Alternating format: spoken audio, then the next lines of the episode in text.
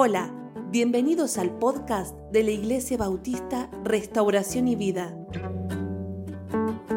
con el pastor Miguel Noval.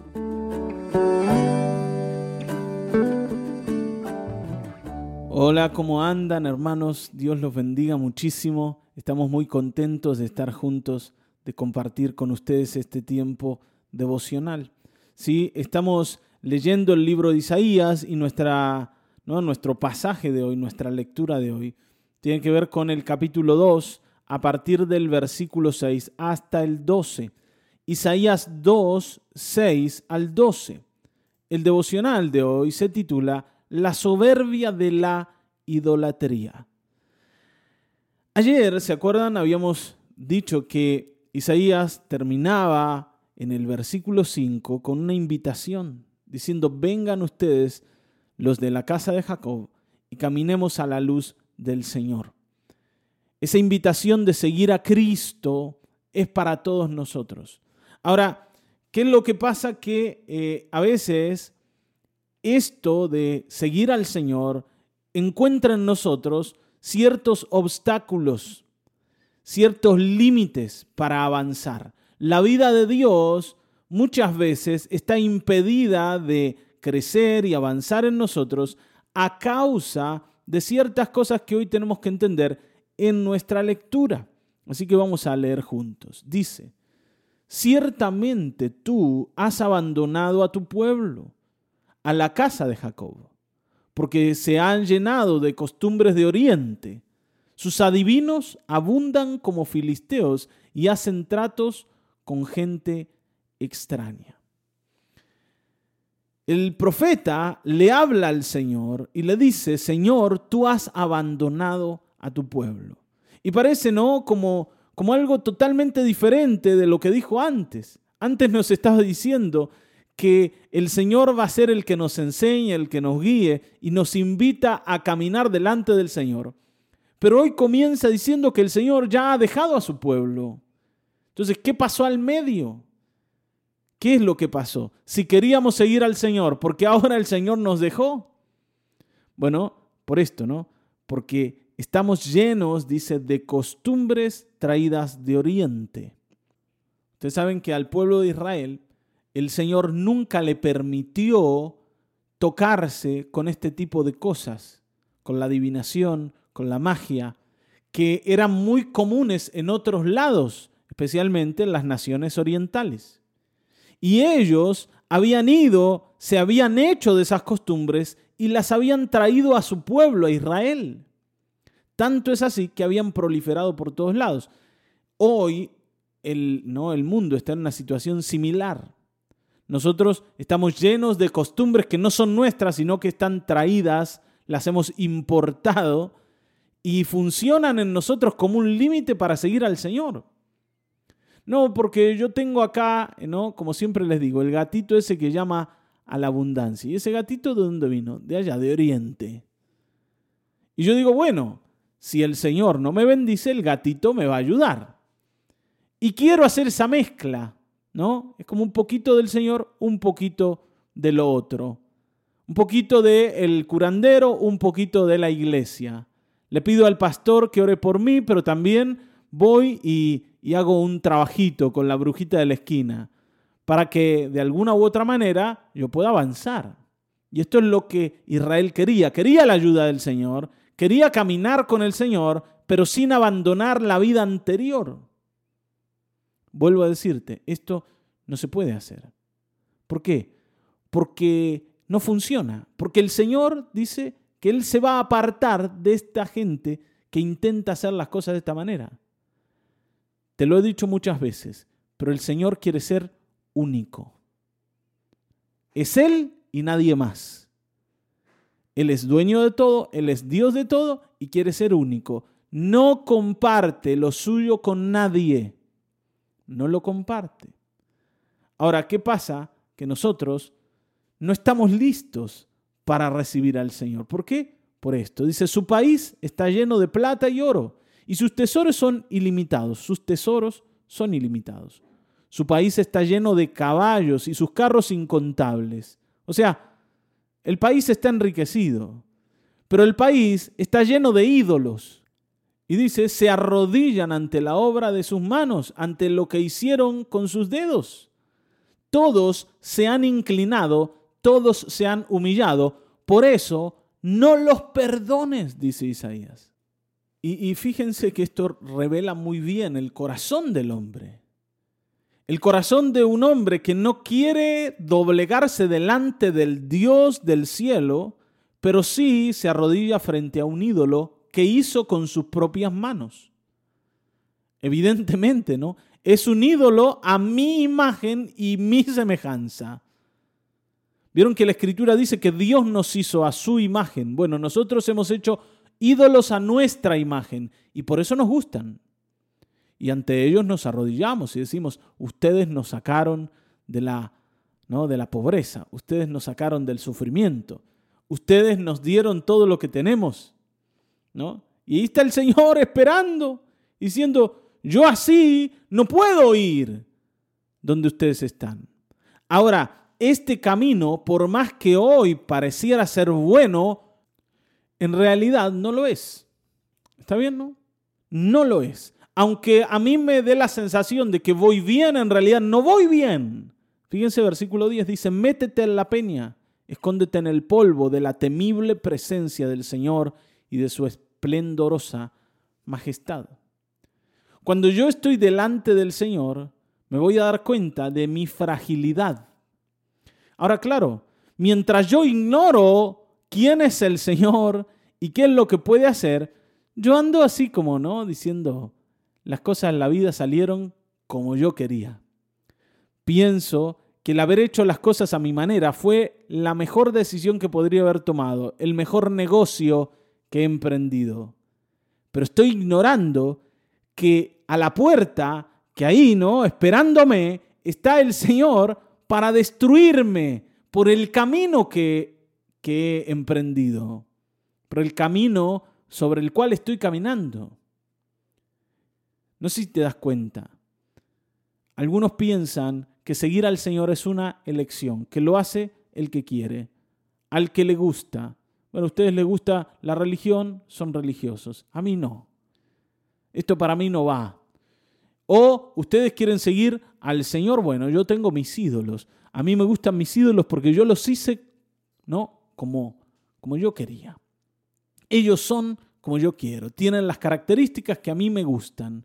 El Dios de la Biblia no, porque el Dios de la Biblia es machista, por ejemplo, decimos. No, el Dios de la Biblia es mezquino. No, el Dios de la Biblia es muy exigente. No, el Dios de la Biblia tiene cosas que no me gustan. El Dios de la Biblia pide mucho. Mi ídolo no me pide nada. No me pide nada. Es como me gusta. Me deja hacer como yo quiera hacer. Me deja hacer lo que yo quiera hacer. Y entonces es mejor. Y encima me va bien. Ahora, claro, estoy ignorando que lo único que está pasando conmigo es que estoy cada vez más cerca del abismo sin poder verlo. Cuando yo me pegue el golpe en la vida, ese golpe va a ser más grande del que pueda soportar.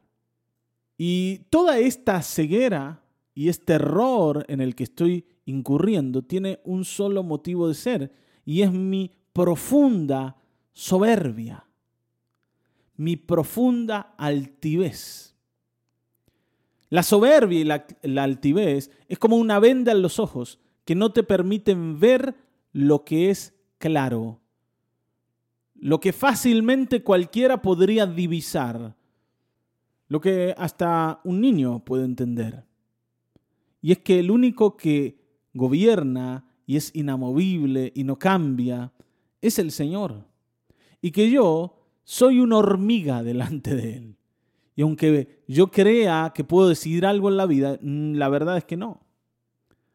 Y uno se da cuenta, ¿no? A veces uno se da cuenta que al final yo no decido nada. Por ejemplo, cuando te enfermas y no hay forma de que te sanes, de que te cures.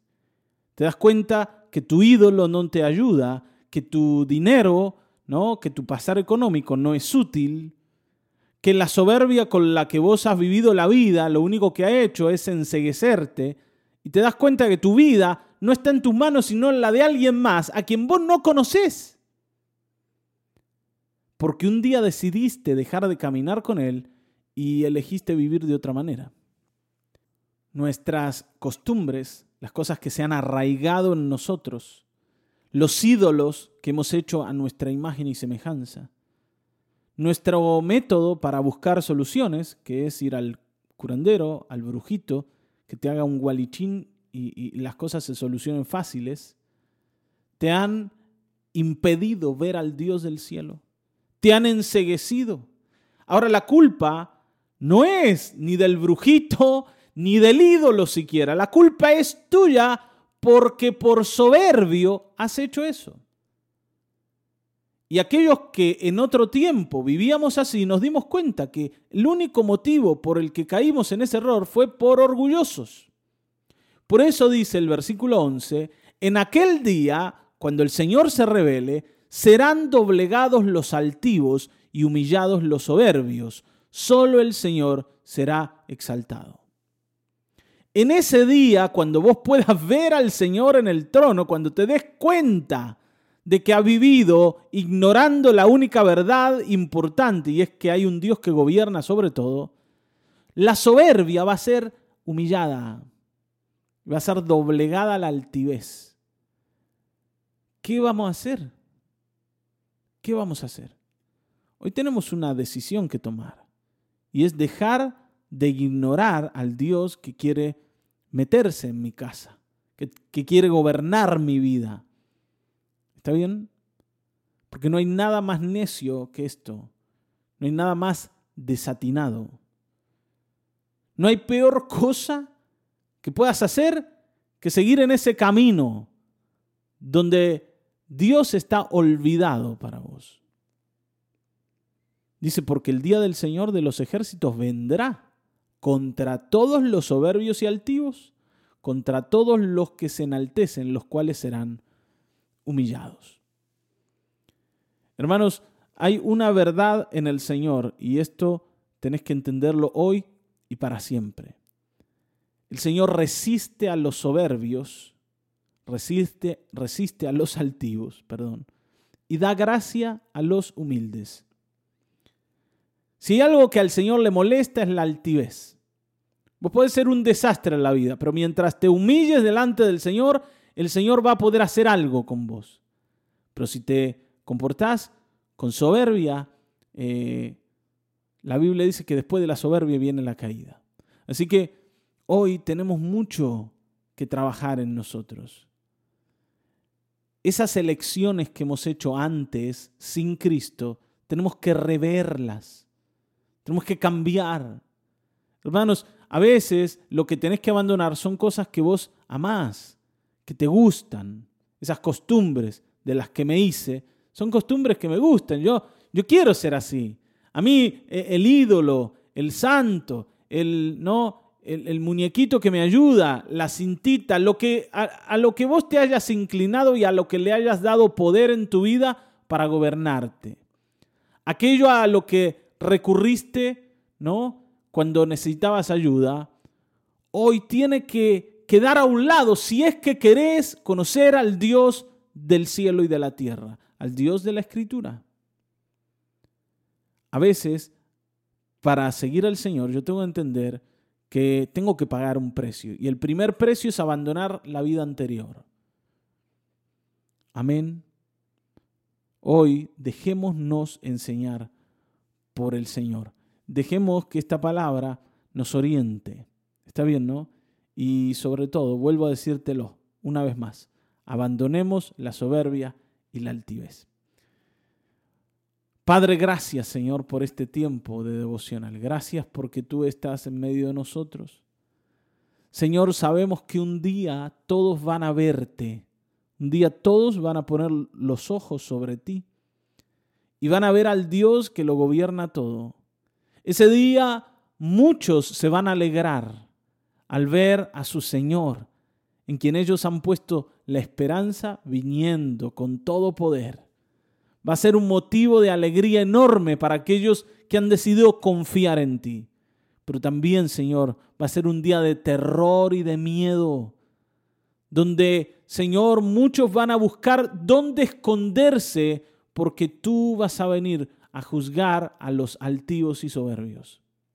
Señor, nosotros queremos ser de los que se alegran y de los que glorifican a Dios y no de los que se esconden y se llenan de temor.